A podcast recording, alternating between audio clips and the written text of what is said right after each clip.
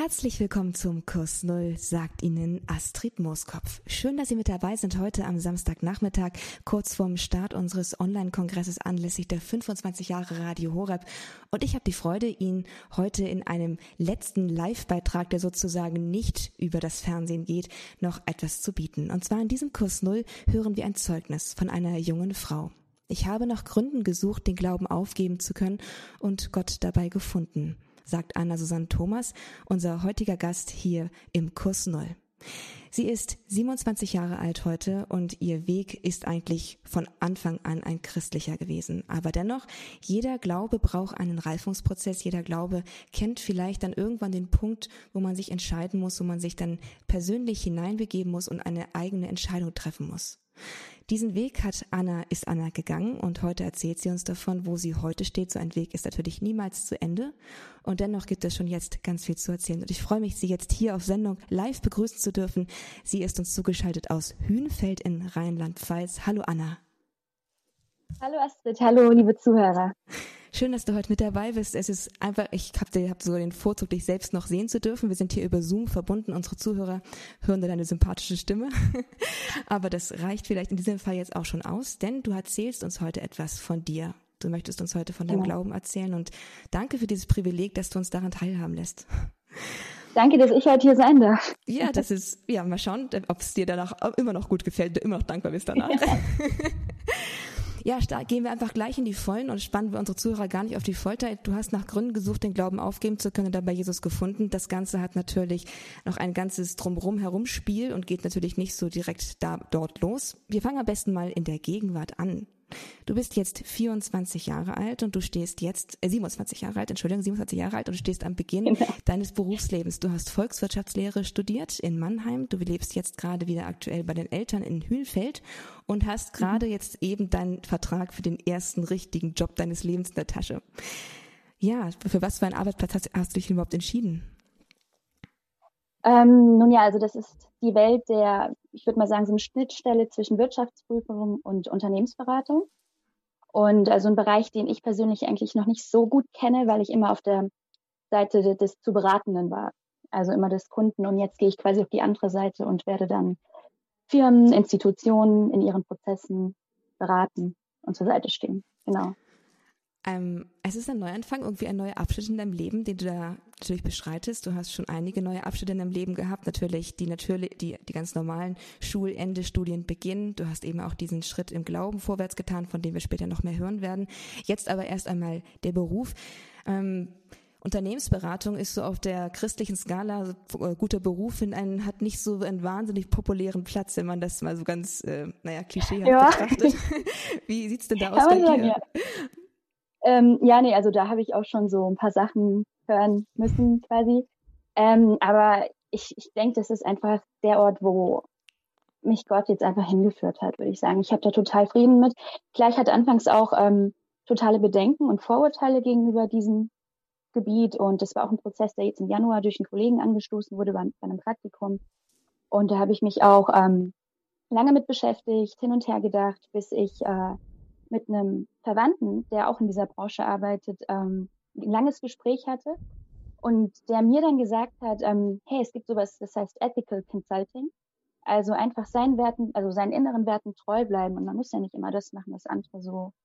Ne? Und ähm, das hat mich sehr motiviert und auch seine Lebensgeschichte, wie er seinen inneren Werten, auch christlichen Werten treu geblieben ist und dennoch genau in diesem Gebiet wirklich sehr erfolgreich wurde jetzt mittlerweile. Wow, also genau. Also ein genau, Feld, das ja. jetzt nicht so, dass das gar nicht so sehr, also unchristlich sein muss, wie es dann doch immer in der Presse, in der Regenbogenpresse doch mal ganz gern dargestellt wird. Also zwar immer reich und schön, aber Unternehmensberatung hat dann doch immer schon ein bisschen so einen Anklang von, ja, das ist halt Geld machen mit, ähm, mit, ja, mit ein bisschen moralisch nicht so hochstehend. Ja, also genau zu dem Beispiel hatte der ähm, Onkel, ich sage jetzt immer Onkel, genau, hatte er gesagt, Anna, was würdest du tun, wenn jetzt ein Kunde zu dir kommt und sagt, kannst du äh, mich beraten? Ich möchte gern äh, zum Beispiel Zigaretten, den Zigarettenverkauf, äh, also Sales möchte ich ähm, mhm. erhöhen. Würdest du dieses Projekt annehmen, ja oder nein? Und ich habe erstmal so eine Minute überlegt und habe gemeint, Anna, du brauchst da nicht lange reden, äh, lange überlegen, ne? Das ist ein klares Nein. Das ist nicht gut für die Menschen, dann werde ich auch so ein Projekt gar nicht, also ah. beraten. Und er hat wirklich ähm, eine sehr, sehr hohe Moral, würde ich sagen. Und wie gesagt, das anfangs musste er sich auch viele Kommentare wegstecken und hatte auch, war jetzt auch nicht sehr beliebt, also weil mhm. er das so getan hatte, aber mittlerweile, wie gesagt, ist er in dem Bereich wirklich sehr, sehr, sehr weit vorne. Wow. Und das hat mich dann bestärkt. Genau. Ja, das ist großartig zu hören, dass es, dass es dass man sich nicht verkauft, dass man sich nicht verkauft, auch nicht in diesem Bereich, also sein eigenes, seine Werte sagst du, sein Inneres sich nicht prostituiert, also um es hart auszudrücken. Das ja, ist genau.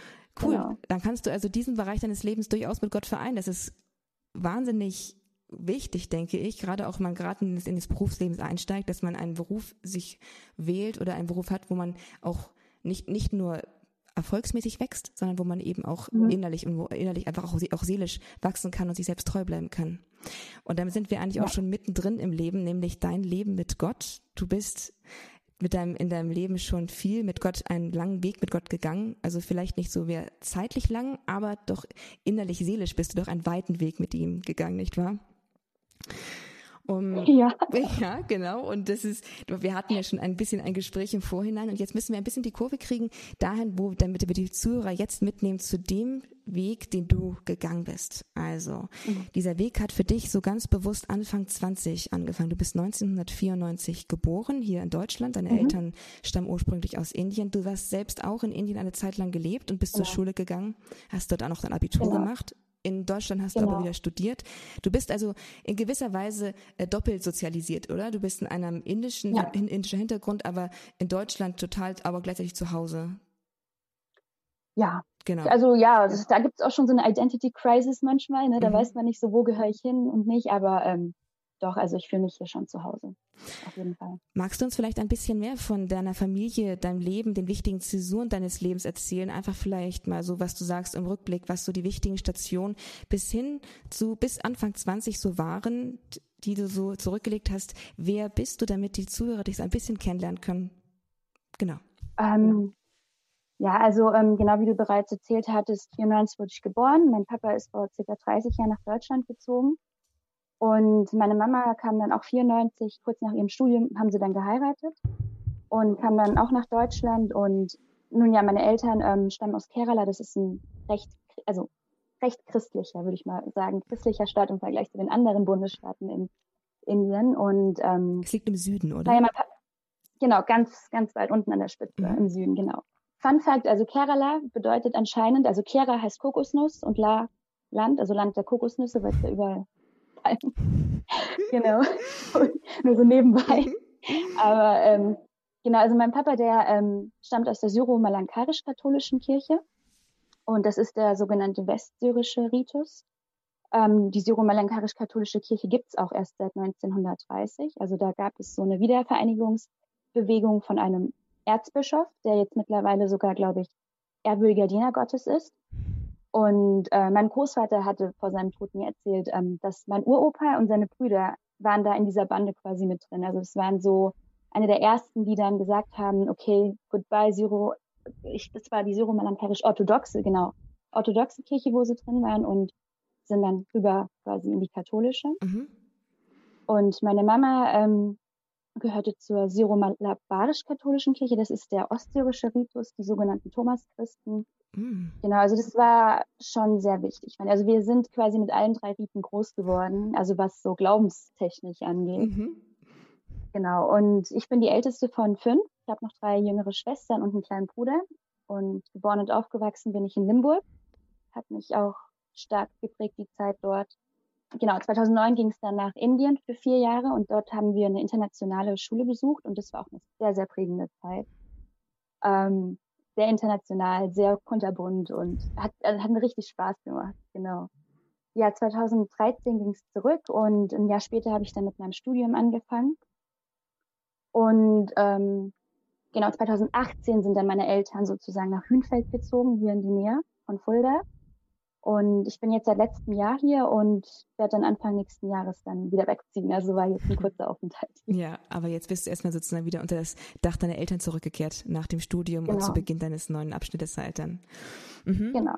Also du hast schon, also du bist, du hast schon eine ziemlich, ähm, wie sagt man, eine äh, facettenreiche Prägung im Glauben mitgenommen, also aus deiner Kindheit her. Und ich kann mir vorstellen, dass genau gerade diese Vielfalt und auch diese vielen Begegnungen, diese vielen Eindrücke, die du einfach auch mitnehmen durftest in deiner Kindheit, in deiner Jugend, äh, auch eine besondere Form der Entscheidung dann auch wieder bedürfen, oder? Ich meine, wenn man dann so, so vielfältig auch aufwächst und so viele Eindrücke mitnimmt, ja. dann braucht es irgendwann den Punkt, wo gehöre ich eigentlich hin und wo ist eigentlich mein Platz?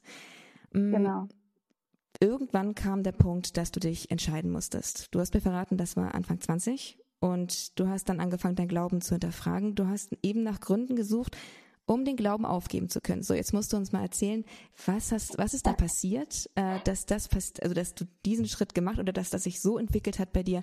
Du war, das war dann 2000 2016, 2016, genau, da warst du 21 circa gerade. Genau, genau. genau. Ja, 21, 22. 21, ja. Und da warst du am Anfang des Studiums. Ja. Genau. Oder Moment. Ja, so relativ schon am Ende, glaube ich. Ach echt? Also schon ja, ich weiß jedenfalls, gar nicht. Jedenfalls also äh, vom Bachelor, genau, vom ähm, Bachelor. Okay, also jedenfalls äh, ähm, 21, 22, ziemlich jung noch. Und was ist da passiert? Ah, oh, okay, da ist viel passiert. ähm, also ich würde mal sagen, also ich bin in einer sehr gläubigen Familie aufgewachsen und Glauben hat halt eben schon immer eine große Rolle bei uns gespielt. Und in der Kindheit habe ich mich auch, jetzt wo ich mich einfach auf das Interview vorbereitet habe und reflektiert habe, eigentlich auch sehr viel mit Glaubensthemen, auch in meiner Freizeit beschäftigt. Habe gerne in der Bibel gelesen. Ähm, meine Großtante hatte einen sehr großen Einfluss auf uns. Sie hat uns Rosenkränz, also das Beten beigebracht.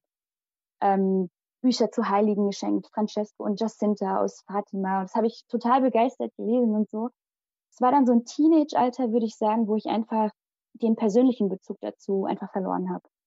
Ähm, ich habe das zwar noch praktiziert, weil das einfach Tradition in der Familie ist. Sonntags auf jeden Fall Kirche etc. pp. Aber mit der Zeit war da einfach dieses Personal Connection. Das war einfach, es hat mich, es hat, es gab nichts mehr. Also es hat mir nicht mehr viel gebracht, würde ich sagen. Ne? Und aber gut, ich habe es weiterhin gemacht und äh, 2016, 17 war eigentlich ähm, so das Jahr, wo alles quasi durcheinander geworfen wurde. Und da kamen mehrere Faktoren zusammen, die dazu beigetragen haben, dass ich halt eben an dem Punkt innerlich angelangt bin, wo ich gesagt habe, ist nichts für mich, ich will ne, was Neues erleben oder so.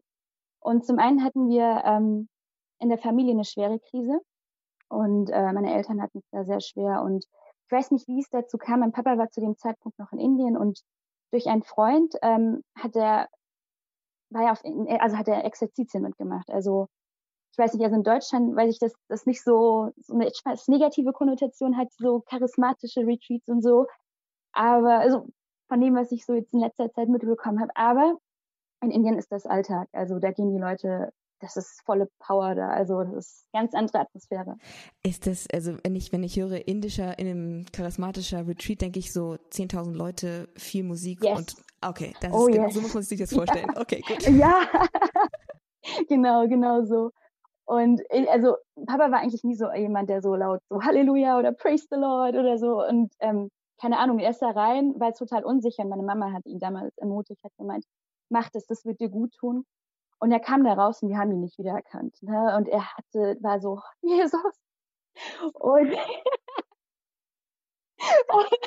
ich meine, er ist immer noch so und ähm, also super, total verändert. Anfangs war ich total glücklich. Also er war positiv, hatte total die Hoffnung und voll die Perspektive. Ich so, okay, wenigstens was Gutes rausgekommen. Aber mit der Zeit, also keine Ahnung, da habe ich mich halt eben schon gefragt. Also vieles, was Papa uns erzählt hat, kannte ich so nicht. Ne? Also Heiliger Geist oder so, keine Ahnung, was das war. Oder ähm, und ich habe mich halt eben so innerlich schon gefragt, boah, glaube ich das eigentlich alles? Ne? Kann ich das überhaupt mitmachen? Das war halt eben irgendwie total voll die Überflutung für uns alle, also auch für meine Geschwister und für mich. Und das war so Sommer 2016. Und darauf folgte, hatte ich auch nochmal so ein, eine kurze kleine negative Erfahrung mit einem Priester, den ich kannte. Und es kam zum soll ich sagen, Vertrauensbruch zwischen uns. Das hat mich dann auch nochmal so ein bisschen runtergezogen. Naja, und dann im Herbst 2016, ähm, ja, da habe ich äh, einen Austauschstudenten kennengelernt durch Freunde. Das war ein Mexikaner und ich war natürlich hin und weg. Und äh, habe es ihm dann auch irgendwann erzählt. Und ähm, natürlich ging das nicht, weil er dann in dem nächsten Monat zurück nach Mexiko geflogen ist. Aber ähm, wir hatten eine wirklich gute Freundschaft, würde ich sagen. Und es war am Tag seiner Abreise, weiß ich noch. Da haben wir total lange uns unterhalten.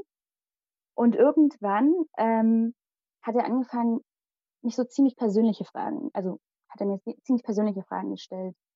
Und wieso lebst du so? Wieso machst du das nicht? Wieso sonntags immer in die Kirche? Und in dem Moment wusste ich das eigentlich. Ich hatte gar keine Antworten, ne? Und er hat ihm irgendwann gemeint, Anna, weißt du, diese ganzen Restriktionen, mit denen du lebst, diese ganzen religiösen, weil, also es ist wichtig zu verstehen, also meine Familie, also wir sind sehr konservativ erzogen worden. Ich würde sagen, also für Deutsche sehr konservativ, vielleicht sogar für Indische sehr konservativ, würde ich sagen. War nie ein Problem für mich. Ich habe das nie als irgendwas Negatives gesehen. Ich hatte eine tolle Kindheit, also genau. Aber das war so ein Moment. Und er meinte, ja, das kann alles dazu beitragen, dass dich, dass du dich als Erwachsener nicht wirklich gut entwickeln kannst. Und ich so, oh mein Gott. Also ich so, oh. Und dann hat er gemeint, Anna, versuch mal in der Freiheit zu wachsen. Ich so, in der Freiheit? Okay, was meint er damit? Dann hat er gemeint, ja gut, lass uns mal ein Experiment machen. So die nächsten sechs Monate machen wir keinen Kontakt und dann probierst du mal einfach alles aus. Ne? So, aus, so ein richtig ausschweifendes Studentenleben und so. Und das hat mich irgendwie schon getroffen. Also es war ja schon alles so ein bisschen am Bröckeln und so in den letzten Monaten. Mhm. Und das hatte dann so richtig gesessen. Und allerdings jetzt nur, weil es mir irgend so ein Kerl gesagt hat, habe ich jetzt natürlich nicht alles, mein Glauben oder so über Bord geworfen. Aber ähm, das war das erste Mal, wo ich angefangen habe zu denken, dass diese Regeln, die es im Glaubensleben gibt, ne, also dass das durchaus Restriktionen sein könnten, die mich in meiner Entwicklung vielleicht gefährden. Und ich dachte, okay, hey, ich beschäftige mich jetzt einfach mal ein bisschen damit. Ähm, ich untersuche mal, was ist das denn eigentlich, dass ich da glaube? Ne? Und ähm, ja, und was macht dann ein Mensch im 21. Jahrhundert? Der fängt an zu googeln. Und ich habe keine Ahnung wie. Mit der Zeit ähm, bin ich allerdings, statt auf mehr und mehr Atheisten-Videos zu schauen, also ich würde nicht sagen, dass ich jemals irgendwie atheistisch gedacht habe. Für mich war es klar, da gibt es etwas. Also spirituell, da, da war etwas, aber ich wusste halt eben nicht, wer oder was das genau konkret ist. Und das Problem, ich glaube, das war einfach der Algorithmus in YouTube, der hat mich ähm, zu Leuten wie Father Mike Schmitz und Bishop Robert Barron, das sind äh, große, nicht große, also soll ich sagen, so Missionaries, Evangelists ähm, aus dem amerikanischen Raum. Genau, haben wurde ich, bin ich dann da auf diese Videos quasi gelandet und dann ähm, habe ich gedacht, okay, ich ändere mal einfach meine Strategie. Ich höre mir einfach mal an, was diese Männer zu sagen haben. Dann gibt es ja bestimmt irgendetwas, was ich kritisieren kann. Also kritisieren liebe ich, ne? Also irgendwas, was ich bemängeln kann. Und statt mir halt eben nur so Atheisten-Sachen anzugucken, weil die werden eh sowieso negativ gestimmt sein. Also die werden, genau, und dann dachte ich, okay, ich mache das jetzt einfach mal. Und das ging so Januar, Februar 2017 los. Und ich habe es auch niemandem in der Familie erzählt oder so, nach außen hin immer noch brav in die Kirche und Beichte und was weiß ich.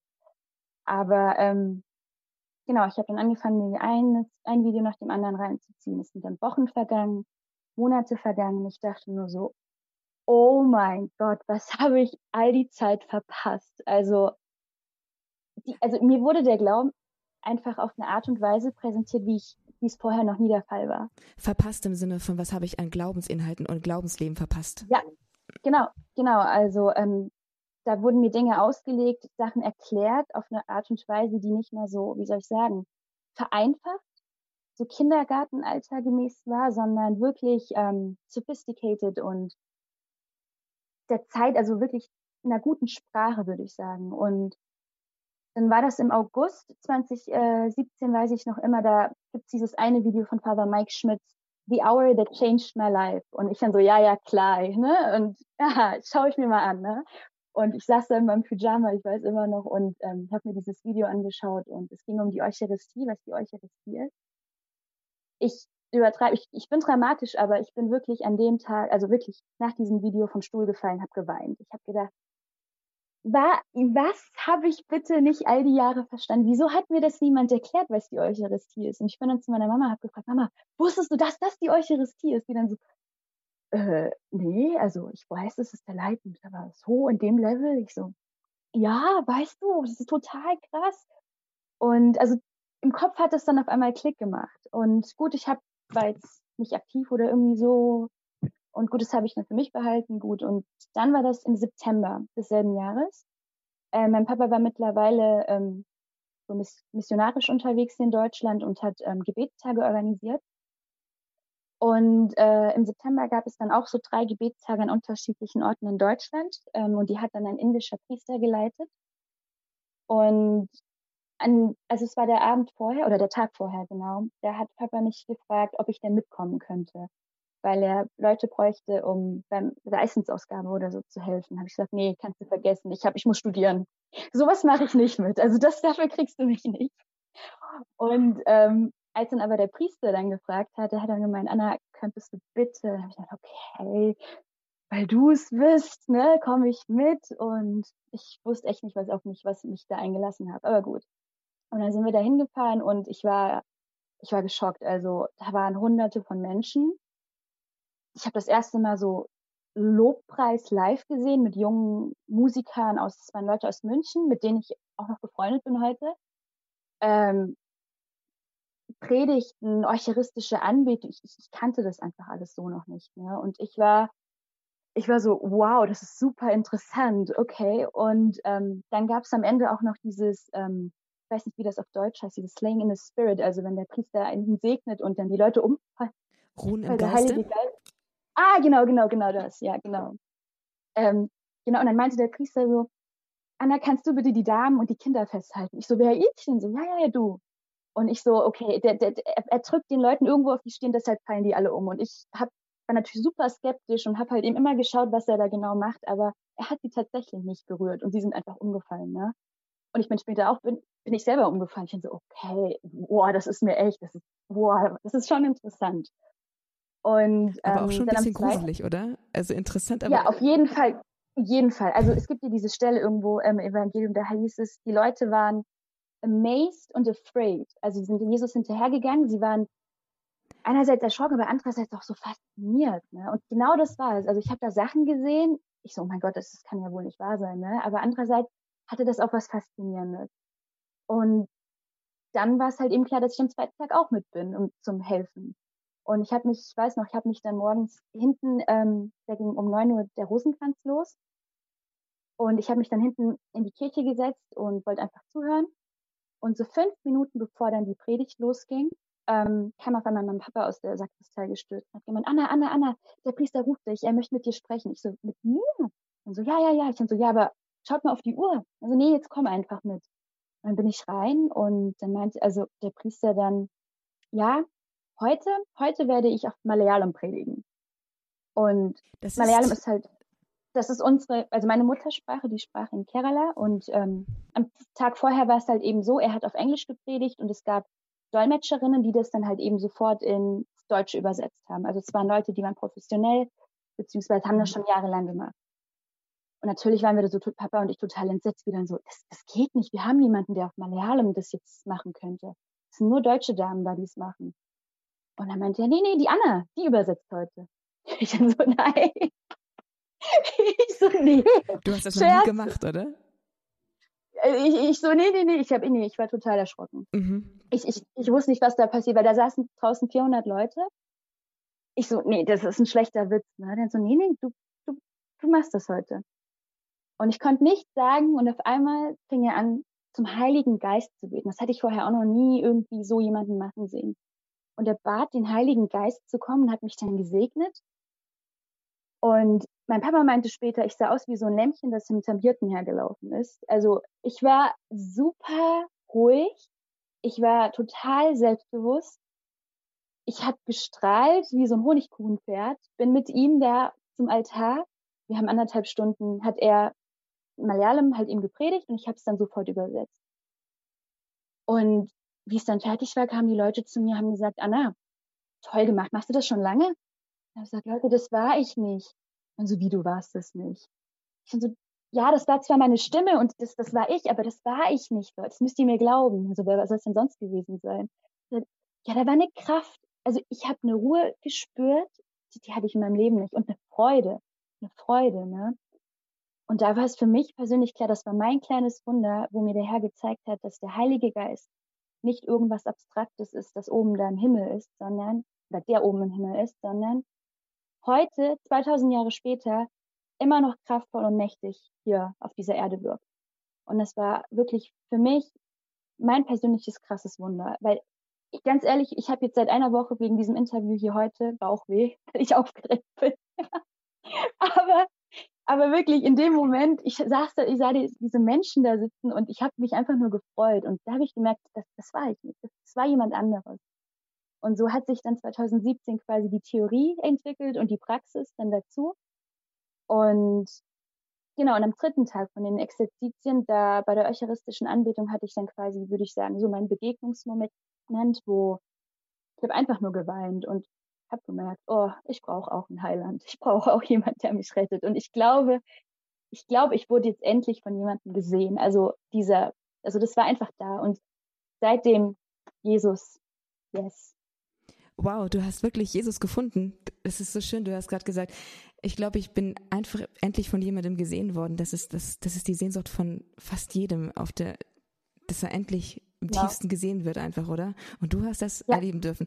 Hast du das gesucht oder ist das zu dir gekommen, ohne dass du gewusst hast, dass du das, dass du dir das wünschst? Mm, ich glaube, vielleicht habe ich das unbewusst gesucht. Aber ich, ich wusste, ich habe, also vor der Anbetung damals, ich, ich wusste nicht, wie kaputt ich eigentlich war. Ich dachte immer, oh, ich bin voll okay, also alles gut. Aber in dem Moment habe ich einfach meine Schwachheit gesehen und habe einfach vor den Leuten da, die da alle saßen, ich habe einfach geweint und ich habe gemerkt, oh, da ist jemand, der hat mich da berührt. Und ich glaube, das ist auch einfach der Kern des Christentums, dass es da um eine persönliche Beziehung geht. Einfach, dass ich, dass ich als Anna Susanne Thomas gesehen werden möchte von Gott und das, so geht es eigentlich jedem, denke ich. Wenn du jetzt also auf all das zurückblickst, naja, ist noch, seitdem ist noch ein bisschen Zeit vergangen, aber zu welchem Ergebnis bist du gekommen? Zu welchem Ergebnis ist deine Prüfung des Glaubens gekommen? Ähm, also ich habe mir echt viele Sachen reingezogen, würde ich sagen. Und äh, eine Sache, die ich jetzt endgültig verstanden habe, ist, ich werde nicht alles wissen. Also Karana sagt ja schon, Glauben ist ein Leben lang die Unbegreiflichkeit Gottes einfach daran irgendwie, dieses auszuhalten. Genau. Und ich werde nicht alles wissen. Und ich glaube, um Jesus, um mit ihm befreundet zu sein, muss ich auch nicht alles über ihn wissen. Und ich denke auch, dass klar die Theorie und das ist alles, das Wissen ist super wichtig. Aber es geht einfach um eine Begegnung. Ich glaube, darauf bin ich gekommen. Und naja, also ich kam einfach zu dem Ergebnis, zu dem auch wohl mein Uropa damals gekommen ist. Also die katholische Kirche ist die Kirche, die von Christus gegründet ist. Und sie beinhaltet halt eben die Fülle der Wahrheit, obwohl das auch schon etwas sehr Krasses ist zu behaupten, die Fülle der Wahrheit. Und ähm, naja, da, darüber kann man auch noch lange reden, was ist Wahrheit. Also das ist, Wohl wahr. beschäftigt mich ja auch sehr. Die Kirche, die Fülle der Wahrheit, du bist zu dem Ergebnis gekommen, es ist eine Begegnung. Jetzt gleich hier im Kurs Null machen wir eine kurze Pause. Wir haben jetzt schon eine Menge von dir gehört. Anna, du hast dir ein Lied ausgesucht. Und zwar das Lied Love Song for the Bride von Brother Isaiah. Er ist einer von den Franciscan of the Renewal. Und ja, er ist auf ein, ein moderner Sänger. Und er hat dieses Lied, diesen Liebes, das Liebeslied für die, für die Braut gesungen. Warum hast du dieses Lied ausgesucht für diese Sendung? Ähm, also das Lied diente mir persönlich als Spiegel. Also ich habe mich darin erkannt. Und ich glaube, also es geht einfach um eine Prinzessin, die ihren Wert nicht kannte, die vergeblich nach Prinzen suchte, sei es Karriere, Männer, weiß ich nicht.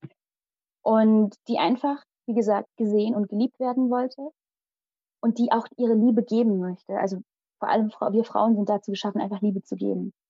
Und ähm, genau, und das Lied erinnert diese Prinzessin einfach daran, dass sie bereits gesehen wurde, dass es einen König gibt, der ihre Geschichte kennt und na, ich denke, dass sich viele in diesem Lied auch wieder erkennen werden.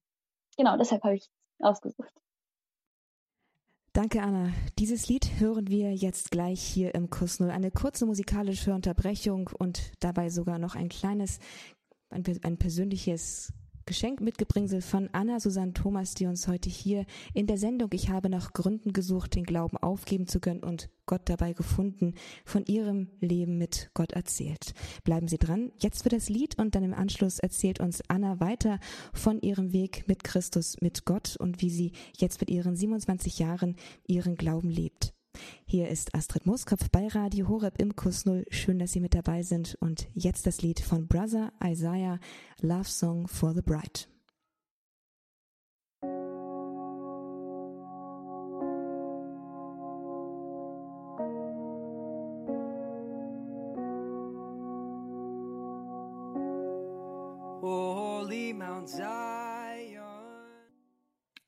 Love Song for the Bride hier im Kurs Null bei Radio Horeb. Mein Name ist Astrid Mooskopf und Sie haben eingeschaltet zu einer Zeugnissendung. Ich habe nach Gründen gesucht, den Glauben aufgeben zu können und Gott dabei gefunden, sagt Anna Susanne Thomas. Sie ist heute hier zu Gast bei Radio Horeb live und sie erzählt uns von ihrem Weg zu Gott, von ihrem Weg der Gottsuche. Anna, du hast diesen Weg bist du, hast du beschritten, den Weg wieder zu einem echten persönlichen Glauben, zu einer Begegnung mit Christus, zu der du auch dann 2018 gefunden hast. Und ab 2018 beginnt sowas wie ein neuer Abschnitt in deinem Glaubensweg. Du hast Christus erfahren, du hast irgendwie loslassen können, du hast irgendwie akzeptieren können, dass auch du erlösungsbedürftig bist. Das ist jetzt, das war alles irgendwie da. Und wenn du jetzt aber mal den konkreten Weg mal ganz kurz, einmal kurz rauszoomst und sagst und mal auf alles schaust, was ist das Thema, unter das du deinen Weg stellen würdest? Gibt es da so einen Titel, gibt es da irgendwie so einen Begriff, wo du sagen würdest, so das ist so der große Bogen, unter dem ich jetzt schon meinen Weg sehen kann, der mich hin zu Gott führt oder wo Gott mich führt? Ähm, ja, da gibt es tatsächlich so ein Thema, das ich jetzt erst so im Nachhinein quasi erkannt habe für mich. Es war genau das, was der Mexikaner damals sagte, Freiheit. Aber halt eben auf eine andere Art und Weise. Äh, genau, also innere Freiheit ist so das Thema und ähm, naja, es war eigentlich sogar, ich kann mich sogar an den Tag erinnern, wo mir das jemand, den ich sehr, sehr schätze, gesagt hat. Es war der 12. August 2019. Da meinte die Person zu mir nach einem Gespräch, Anna, du brauchst innere Freiheit. Ich so, wie bitte, was? Ich bin doch voll frei. Was, was will er? Was er? Und ich war irgendwie so ein bisschen entsetzt. Und ähm, am Abend habe ich halt eben auf Instagram, da hat meine Lieblings Catholic Designer Bloggerin hatte einen äh, Post zur ähm, heiligen Franziska, nee, Johanna Franziska de Chantal ähm, hochgeladen und ich habe ich ein bisschen dazu gelesen und also wer das überhaupt ist und da hieß es, dass sie, also ihr geistlicher Begleiter war Franz, der heilige Franz von Sales und er hat sie in die innere Freiheit geführt. Ich dann so, oh, Zeichen, okay, gut. da muss ich jetzt, äh, genau, und seitdem beschäftige ich mich einfach sehr mit dem Thema und weiß auch, dass es da viel zu tun gibt. Innere Freiheit, das heißt, irgendwie bist du innerlich bis dahin nicht frei gewesen und dennoch hast du ja im Glauben gelebt. Ähm, an dem Punkt, wo du sagst, du hast dich mit dem Glauben auseinandergesetzt und du fängst an, dich sozusagen auf den Weg zu begeben, auch die innere Freiheit zu suchen, wo würdest du sagen, hat der Glaube oder wo war der Glaube für dich bis, da, bis dato ein Gefängnis, dass du, wo du herausgefunden hast, auch in diesem ersten Schritt damals 2017? Ähm, also es gab so zwei Gefängnisphasen in meinem Glaubensleben, würde ich sagen. Ich denke, es wird auch mehr geben, aber genau, das erste war einmal das mit diesen Regeln, ähm, wo ich dachte, dass das ein Gefängnis ist. Und mein, also diese Theorie- und Praxiszeit hat mir einfach gezeigt, also zum einen, diese, es ist wie in der Schule damals gewesen. Also in der Oberstufe habe ich mir selber Regeln quasi auferlegt, weil ich ein höheres Ziel hatte, und zwar einen guten Abschluss. Also ich habe auf vieles verzichtet, weil ich klar wusste, okay, das ist, das ist, was ich will. Und genauso, ähm, es gibt auch ein richtig cooles Beispiel, das Bishop Barron verwendet hat. Wenn man ein Fußballfeld hat, ne? Und da stehen die ganzen Spieler und da liegt der Ball und es gibt keine Regeln. Dann kann da nichts stattfinden. Jeder macht das, was er will und es ist Chaos. Diese Regeln, die es allerdings gibt, die lassen zu, dass da etwas von größerer Bedeutung stattfinden kann, nämlich dieses Spiel. Also diese Regeln führen nicht zur Unfreiheit, sondern sie führen dazu, dass man etwas Höheres erreicht. Und ähm, diese Praxiserfahrung, die ich quasi hatte mit dem Heiligen Geist, ähm, die hat mir auch gezeigt, also beziehungsweise hat Bishop Aaron auch nicht total großartig den Mann, hat er auch gemeint, ähm, also Gott steht nicht in Konkurrenz zu seiner Schöpfung. Je näher Gott kommt, desto schöner werden wir. Also Gottes Gegenwart verzerrt uns nicht. Also er nimmt mir nichts weg. Er macht nur etwas besser draus. Also der Heilige Geist hatte damals die Talente, die Gott mir geschenkt hatte, auf ihn quasi nochmal aufgebaut. Und da habe ich gemerkt, diese Regeln, die führen mich in eine Freiheit. Also da ist ein höheres Ziel für mich und da kann ich auf die eine oder Sache auf jeden Fall verzichten, weil ich dieses Ziel einfach sehe. Genau.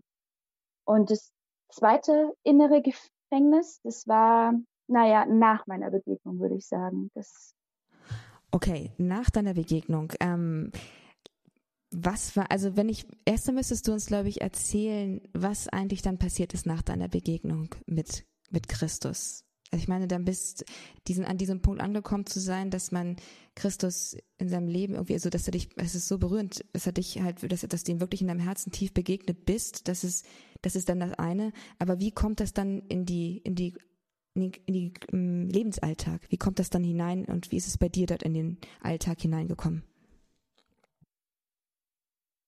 Also es war, ich würde sagen, ich war sehr extrem. Also ich meine, wie ist jemand, wenn jemand verliebt ist? Also ne, Hals über Kopf verliebt und man möchte die ganze Zeit nur von dieser Person sprechen, allen davon erzählen, man möchte die ganze Zeit mit der Person verbringen. Ich habe mir so viele Sachen reingelesen und also meine Hobby, mein Hobby war schon eher das, ne, also so Glaubensthemen und Gespräche mit anderen gesucht und so. Ähm, missionarisch unterwegs, so würde ich das formulieren. Also wirklich allen, egal wer das war, meine Kommilitonen, äh, meine Freunde, Arbeitskollegen bei meinen ganzen Praktika, einfach allen erzählt, in der Familie. Und ich habe dann allerdings irgendwann gemerkt, dass ich zum einen mir eine eigene Theologie entwickelt hatte. Beziehungsweise ich hatte eine Vorstellung von Gott, die ich auf ihn projiziert habe. Also ich habe Gott nicht Gott sein lassen. Also das hat sich so langsam entwickelt. Und ähm, was ich auch ganz schlimm fand, war, dass ich in meinem Unterbewusstsein so eine Gruppierung entwickelt habe. Wir, sie denken.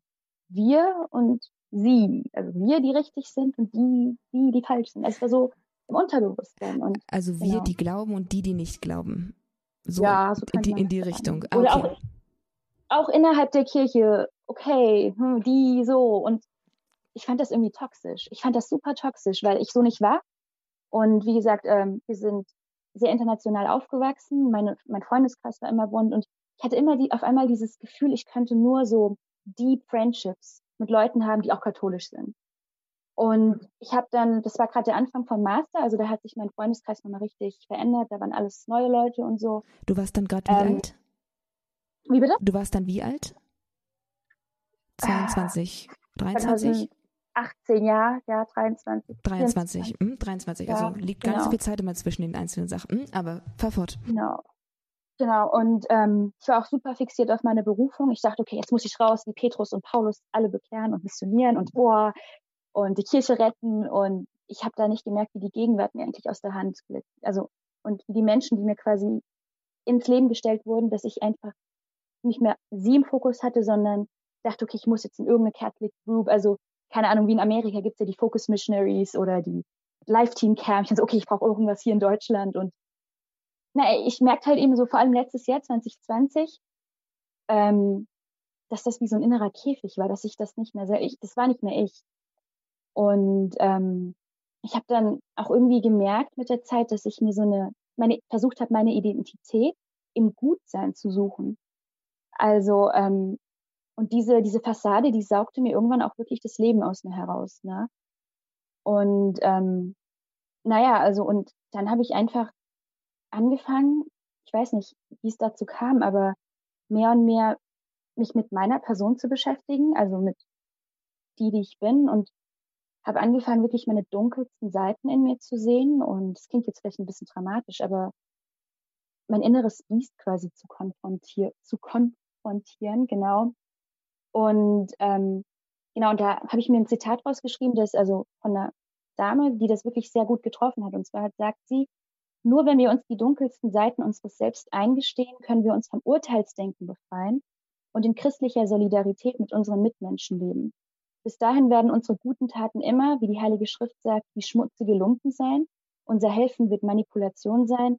Unsere Sorge wird eine Forderung nach Konformität sein. Unsere Großzügigkeit wird ein Ultimatum sein ich weiß nicht, das ist aus dem Englischen übersetzt, aber das hat halt eben wirklich getroffen. Ich dann so, das, das ist nicht das, was Jesus von möchte, dass ich so meine Theologie entwickle, ne, und Gruppierung, das, das ist, das ist nicht richtig.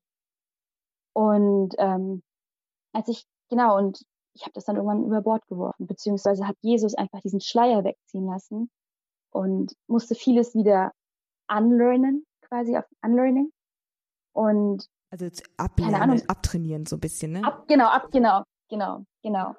Und er hat dann halt wieder vieles auf den Kopf gestellt. Und aber als ich angefangen habe, mich von meiner, dieser eigenen Theologie zu lösen, von meinen Vorstellungen, da oh, ich bin super glücklich, also wirklich super glücklich, habe wieder zurück zu meinen Freunden quasi gefunden, die nicht katholisch sind, die teilweise sogar einer meiner besten Freunde, die ist, ein, also er ist ein Atheist, Hardcore-Atheist, aber ich habe ihn einfach gern als Mensch und ähm, genau, also ich habe da dieses meine Vorstellung quasi losgelassen.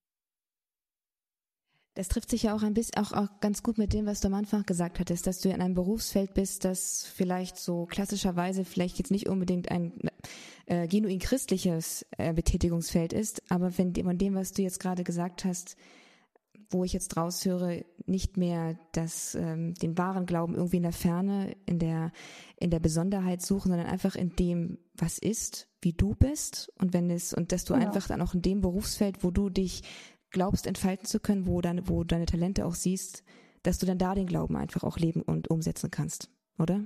Genau, genau. Ich, und ich sehe das auch in dem Leben der vielen Heiligen, die waren so unterschiedlich, so vielfältig und jeder ist seiner eigenen Erfahrung treu geblieben. Also niemand wollte wie jemand anderes werden und einfach das gelebt, was, was Gott ihm quasi gegeben hat. Ne? Und ähm, es waren alles mehr so Heilige des Alltags, würde ich sagen. Ja? Und ähm, ich glaube, das da liegt auch quasi mein Weg.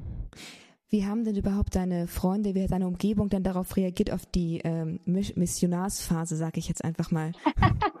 die werden das ja auch nicht so auch mitbekommen haben, dass du da irgendwie ähm, in einer besonderen Phase bist.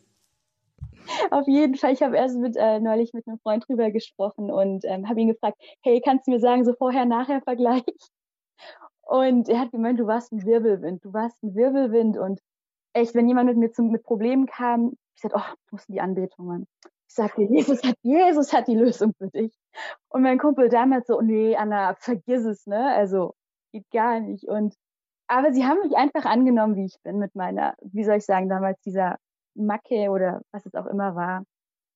Und äh, vor allem letzten Sommer, während dem Corona-Sommer, habe ich, ich in Mannheim zum Praktikum war, da ähm, habe ich viel Zeit mit meinen Freunden verbracht und einfach gemerkt, also es steht nicht im Vordergrund, was er oder was er oder sie glaubt, sondern sie, er sie als Mensch. Und dann entwickeln sich halt eben auch total coole Sachen. Ein Freund meinte neulich, der der Kirche eigentlich vor langer Zeit den Rücken gekehrt hat, Anna, was sind die Evangelien? Was ist das? Ich habe das noch nie gelesen. Ich glaube, ich werde mich damit jetzt beschäftigen. Ich so, wow, okay, cool. Aber ich würde sagen, ich habe einfach aufgegeben zu sehen, zu gießen und wachsen, also ich hatte immer das Gefühl, ich muss alles machen. Und es gibt ja diese Stelle, wo Paulus sagt, ich sehe Apologies und Gott lässt wachsen. Und mich einfach damit zufrieden zu geben, dass ich nicht alles machen muss. Mhm. Und Anna, wie ist denn das, also wie ist denn dein Verhältnis zur Kirche? Du hast gesagt, ähm, nach, der, nach der Bekehrung hast du so entdeckt, so die Kirche ist so die Fülle der Wahrheit und du hast irgendwie dich in Jesus verliebt und in die Kirche und dann hast du in diese Phase der Missionarsphase, diese, diese totale Verliebtheit so, sag ich mal, durchlebt und wie stehst du denn jetzt zur Kirche? Was ist sie denn jetzt für dich?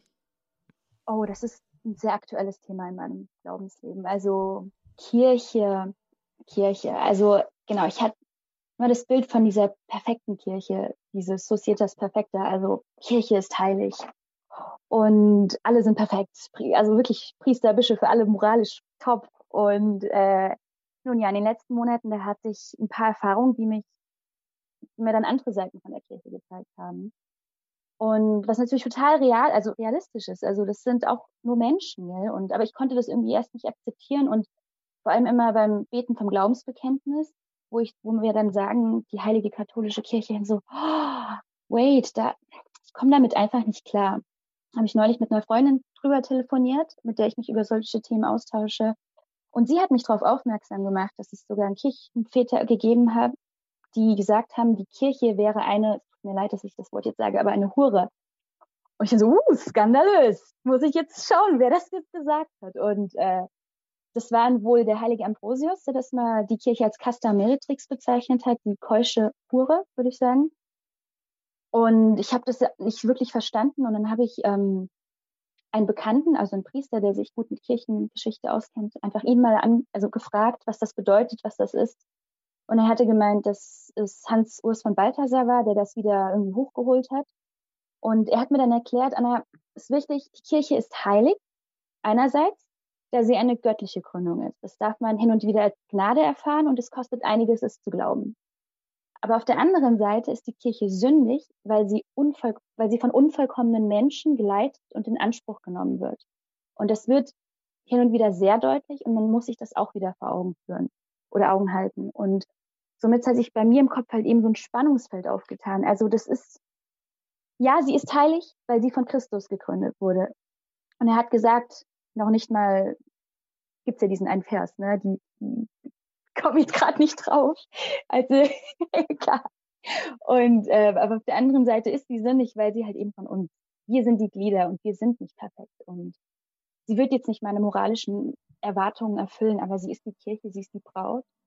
Und ähm, Karl Rahner hat auch mal ein Buch dazu geschrieben, Die Kirche der Sünder. Und da sagt er auch, am Ende wird der Herr, also der Kirche entgegengehen und sagen, so will ich so will auch ich dich nicht verurteilen. Er wird ihre Stirn küssen und sprechen, meine Braut, meine heilige Kirche. Und darum geht es eigentlich auch in diesem Lied, Love Song for the Bride. Das habe ich erst viel später erfahren, dass dieses Lied eigentlich für die verwundete Kirche quasi geschrieben wurde. Und dass es die Kirche auch nach Prinzen sucht und immer mal wieder auf den falschen Weg kommt, aber dass Christus sie liebt, trotzdem liebt. Ein Wort, das natürlich auch zwar für die Kirche in der ganzen gilt, aber eben auch, wie du selbst erfahren hast, auch für jeden Menschen einzeln, nicht wahr? Also das, wir sind, natürlich ist die Kirche die Braut, aber auch wir einzeln, auch die Seele des, eines jeden Menschen ist die Braut Christi. Insofern gibt es da ja. eine ganz tiefe Parallele und die Weise, wie man selbst zur Kirche steht, ist oft auch ein Spiegel dessen, wie man halt zu seiner eigenen Seele und zu sich selbst steht, nicht wahr? Der Anspruch, den man an die Kirche stellt, den stellt man halt auch auf, oder das Urteil, das man fällt, das ist dann meistens gespiegelt oft in der, im Selbstverhältnis. Und es ist wundervoll zu hören, was du für einen Weg zurückgelegt hast, wie du auch, welche Aufrichtigkeit und Ehrlichkeit du dich da mit dir und mit den Fragen, die sich dir in dem Laufe dieser Zeit gestellt haben, auseinandersetzt. Sicherlich gibt es denn da auch immer noch weitere Schritte. Wir werden immer auf dem Weg sein, solange wir unterwegs sind. Und leider ist die Zeit sehr begrenzt. Wir haben nur noch knapp fünf Minuten. Und deswegen, Anna, würde ich dich jetzt ganz gerne zum Abschluss einfach noch mal einmal fragen, was ist jetzt gerade so die Art und Weise, in der du dich mit deinem geistlichen Leben auseinandersetzt? Oder was ist so gerade der Ansatzpunkt, wie du merkst, dass du innerlich wachsen kannst und vorankommst? Ähm, wie komme ich voran? Das ist eine gute Frage. Ich weiß es nicht. Ich lasse mich überraschen, also was er jetzt quasi auf mich zukommen lässt. Aber es gab einen Perspektivwechsel, beziehungsweise Gottesbilder ändern sich ja im Laufe des Lebens immer wieder und beschäftige mich gerade stark mit dem Thema inneres Kind, Gotteskindschaft und ähm, auch mit dem Thema das Sein. Also das ist, Gott hat nicht den Anspruch, den wir an uns haben. Bei ihm gibt es keinen Erfolg, er misst das nicht so. Er ist, er ist, wie er sagt, ich bin der ich bin. Das, sprengt wirklich alles im Kopf. Und ähm, genau, also ich übe das Sein und das, das hat mir mein Priester gesagt, hat mir mal gesagt, Anna, God doesn't care about your ministry. Also, he wants you, he wants your heart. Und, ähm, also Gott schert sich nicht darum, um deine Erfolge, nicht um das, was du leistest, sondern er, er sehnt sich nach deinem Herzen, nach deiner, genau. nach, deinem, nach deiner Präsenz halt, ja. Genau, das, das Sein auch im Gebet zu üben und die Position der Beschenkten anzunehmen, wie Maria es damals getan hat, als der Engel ihr erschienen ist, und einfach anzunehmen. Weil Gnade kann man sich nicht verdienen. Und ähm, es ist super schwierig, es ist nicht einfach und auch dieses zu verstehen, was es heißt, ein Kind Gottes zu sein, ist etwas, mit dem ich immer noch hadere. Und, aber ich habe eine gute Freundin, die auch auf demselben Weg ist und die tauschen uns immer aus. Wir beobachten jetzt sogar Kinder, damit wir wieder in den Kinder sind. Aber, aber ich glaube, das ist super wichtig, weil das das Herzstück des Christentums ist, die Gotteskindschaft. Ich würde sagen, das ist ein ziemlich guter Punkt, an den du gekommen bist, dahin zu kommen, dass du dir für dich erkannt hast, dass es um die Gotteskindschaft geht. Werdet wie die Kinder, denn ihrer ist das Himmelreich, nicht wahr? Es ist, es ist, es geht darum, oder wer nicht wird, wird dieses Kind, der kann nicht ins Himmelreich kommen. Und dazu bedecken, wie man, wie das eigene innere Kind aussieht und wie Gott einen in den Himmel hineinlotsen möchte, ist halt, ist ein Lebensprojekt sicherlich. Genau. Auf jeden Fall. Anna, du hast ein zweites Lied uns noch mitgebracht, jetzt zum Abschluss. Wir haben leider kaum noch Zeit, darüber weiter zu sprechen, aber dieses Lied, da haben wir noch ein bisschen drüber gesprochen, auch im Vorgespräch. Und vielleicht kannst du uns dieses Lied, das auch von Brother Isaiah gesungen wird, äh, ein bisschen erklären und warum du das jetzt ausgesucht hast, auch das zum Ende der Sendung jetzt. genau, ich versuche mich kurz zu halten. Und zwar, ähm, also da ist eine Strophe, die ähm, sozusagen momentan so mein Lebensmotto ist. Also das ist dieser spanische Teil, ähm, dieses Poco a Poco, ich habe keine Ahnung, wie man das ausspricht, Vamos a oder so. Und das heißt halt eben nach und nach, also Step by Step werden wir ankommen, wir sind Pilger. Und das ist so ein Motto, das ich meinen Freunden auch mitgegeben habe und sie mir auch wieder immer sagen, Anna, Poco, a Poco, Schritt für Schritt. Und da steht halt, ähm, keine, also little by little we learn a little more each day that God is love. Also das ist eigentlich, wenn man sich mal damit beschäftigt, super strange. Also was bedeutet das, wenn jemand nicht ein Mensch ist und nicht eine Person, sondern Liebe? Und ähm, also man merkt es jetzt auch an dem Lied, wenn man das hört, das ist einfach viel gelassener, viel entspannter als es oder nicht so dramatisch wie das erste. Und ich glaube, das ist auch gerade so mein Glaubensleben. Also ich habe jetzt nicht mehr so meine Ansprüche an mich und sage, jetzt muss jetzt alle bekehren oder was weiß ich. Ähm, ich muss jetzt die Kirche. Klar, das ist bleibt auf jeden Fall mein Anliegen, aber ich lasse ihn quasi die Wege bahnen und ihn die Sänger gestalten und wie gesagt jeden Tag little by little. Ich, wir müssen den Berg der Heiligkeit nicht auf einmal erklären. Also das ist, das hat mir auch jemand mal ins Herz gelegt. Und so, Anna, musst du nicht, ne? Geh den kleinen Weg. Und so, oh, gut. Und aber ähm, ja. Ja, dieses Lied werden wir gleich dann zum Abschluss hören. Anna, möchtest du vielleicht noch unseren Zuhörern, die jetzt wahrscheinlich wie gebannt am Radio gesessen haben und dir zugehört haben, wie du uns Teilhassler haben lassen an deinem Glaubensweg. Vielen, vielen Dank dafür. Gibt es noch etwas, was du ihnen mitgeben möchtest, aus deinem Leben gesprochen, aus dem, was du so von Gott mitbekommen hast? Mm, ja, ein Dank, ein Wunsch und eine Bitte. Also ein Dank überhaupt, dass alle, also an diejenigen, die zugehört haben. Ich weiß nicht, ob das jetzt alles durcheinander war, was ich gesagt habe oder so danke auch an dich, Astrid. Du hast das wirklich super moderiert. Dankeschön. Und äh, ein Wunsch, ähm, dass jeder weitersucht. Also dass man nicht auf dem Wissen ausruht, das wir über Gott und die Kirche sozusagen haben, sondern dass jeder versucht in seinem Glaubensleben einfach, es, es gibt so viel, was wir einfach noch nicht wissen und kennen und meinen, wir wüssten alles, sich damit zu beschäftigen und vor allem den jüngeren Generationen den Glauben auf eine wie soll ich sagen, intellektuell stimulierende Art und Weise darzustellen und nicht so als irgend so eine schöne Kindergartengeschichte. Das ist gut für Kindergarten, also in dem Alter, aber junge Leute haben krasse Fragen. Also mein Bruder hat mich erst letzte Woche, der ist 13 und hat gefragt, was ist das Fegefeuer? Oder so. Ich muss mich da auch erstmal einlegen. Also genau. Und ähm, die Bitte ist gerade auch in dieser Adventszeit ähm, diese Position des Seins, der Beschenkten. Also wir denken gerade alle an unsere Geschenke, die wir noch kaufen müssen, muss ich auch noch machen aber ähm, einfach einen Moment zu nehmen, mit Jesus zu verbringen und sich einfach von ihm lieben zu lassen. Hab ganz, ganz herzlichen Dank, Anna, für das, was du uns auch hier mitgegeben hast. Ein Dank ausdrücklich an dich, denn du hast uns heute ein ganz großes Geschenk gemacht, hier in, in der Adventszeit, dass du uns nämlich von dem Geschenk des Glaubens erzählt hast, dass Christus, dass Jesus dir gegeben hat. Und du hast uns daran teilhaben lassen, du hast es ein Stück weit weitergegeben. Und zum Abschluss, weil du uns diese, diese Bitte noch mitgegeben hast, dass wir in die Position des Empfangens kommen sollen, das ist nicht leicht, das ist oft so nicht, nicht so wirklich leicht, dass man einfach aus dem Trubel, aus dem, ja, aus dem Rennen im Advent hinauskommt und einfach sich sagt, ja, ich lasse mich jetzt einfach beschenken. Aber auch hier gilt natürlich Poco a Poco, Schritt für Schritt, was wir jetzt auch gleich in dem Lied von Brother Isaiah hören werden, das du dir noch mitgebracht hast. Das heißt, Come Follow Me. Liebe Zuhörer, auch ich darf mich an dieser Stelle von Ihnen verabschieden. Ich freue mich, dass Sie heute hier mit dabei gewesen sind bei Radio Horeb im Kurs Null. Ich hoffe, Sie haben etwas mitnehmen können aus dieser Sendung. Ich bin mir fast sicher, Sie haben es mitgenommen.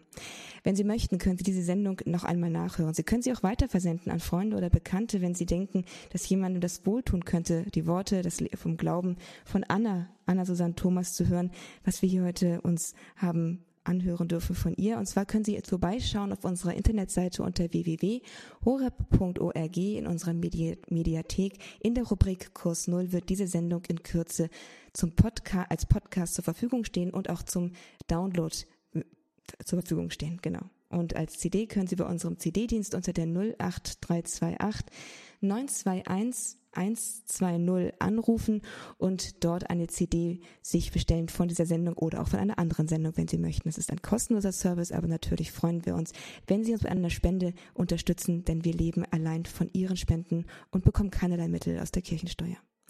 Und damit darf ich mich von Ihnen verabschieden. Hier geht es gleich weiter mit dem Gebet der Vesper, dem Abendlob der Kirche. Mein Name ist Astrid Mooskopf